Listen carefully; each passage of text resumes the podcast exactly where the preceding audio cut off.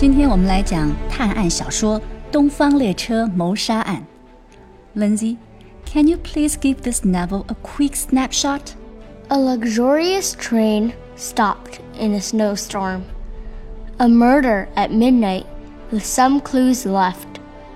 Thirteen passengers with different backgrounds and personalities identified as suspects. And one famous detective, Hercule Poirot. Who is the murderer? 封闭式场景，因暴雪而不再行驶的火车，在一节高级车厢里发生谋杀案。嫌犯只可能是车厢里的十三个人中的一个。This is classical Christie style. Yes, Detective Poirot has no other means to help him in the setting except for interviewing the 13 suspects with questions and more questions. He needs to find out whose answer has logical problems and when a passenger will reveal something by accident to him. The challenge for him is that all suspects have solid alibis. And they all seem innocent, yet all seem possible as murderers. Alibi 就是证明作案时间里不在现场的证据。交叉问话中，车上的每个人都有其他人供词，说明自己作案时候不在现场，这很头疼啊。Plus, all 13 suspects are very interesting to study in the way Agatha Christie describes them.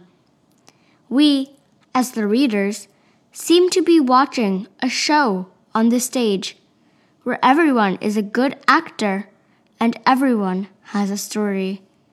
Yet, we know something is wrong there, and we know they have a mask covering them. That's exactly how I feel. I try to digest every word among pages to find the bugs.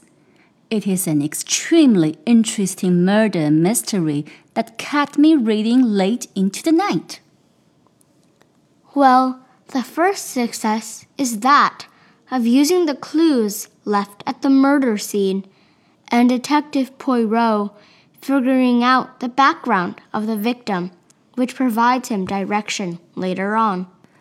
探案小说的好处就是布局里放下的线索， 考验智力啊！尤其克里斯蒂的年代，没有什么花哨手段，纯脑力逻辑。非常满足聪明人的阅读口味。It is such an interesting mystery, full of plot twists that I didn't see coming. I love it because no matter how many times I read it, I am still surprised every time.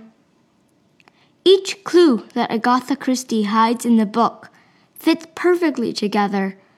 Every casual conversation between passengers are hints towards the end.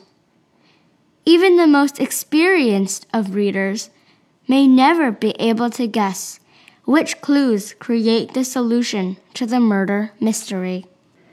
这部小说的结局在克里斯蒂的作品里是非常特别的。 聪明的波罗探长查明白了案子的来龙去脉，在自己的智力和专业能力上，他可以满足了。之后呢，他应该怎么做？这篇小说提出了良心和道德层面的拷问。这本书被翻拍成很多版本的电影，最近这一版汇集包括 Johnny Depp 在内的一大批好莱坞明星。我也看了，说心里话，不是很喜欢，觉得演绎的太过夸张、戏剧化，似乎是为了博眼球，远离了克里斯蒂小说里那种暗藏着的更具生活化的机锋。从学习英文的角度。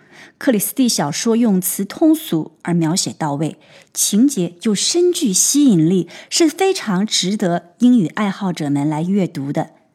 今天就说到这里。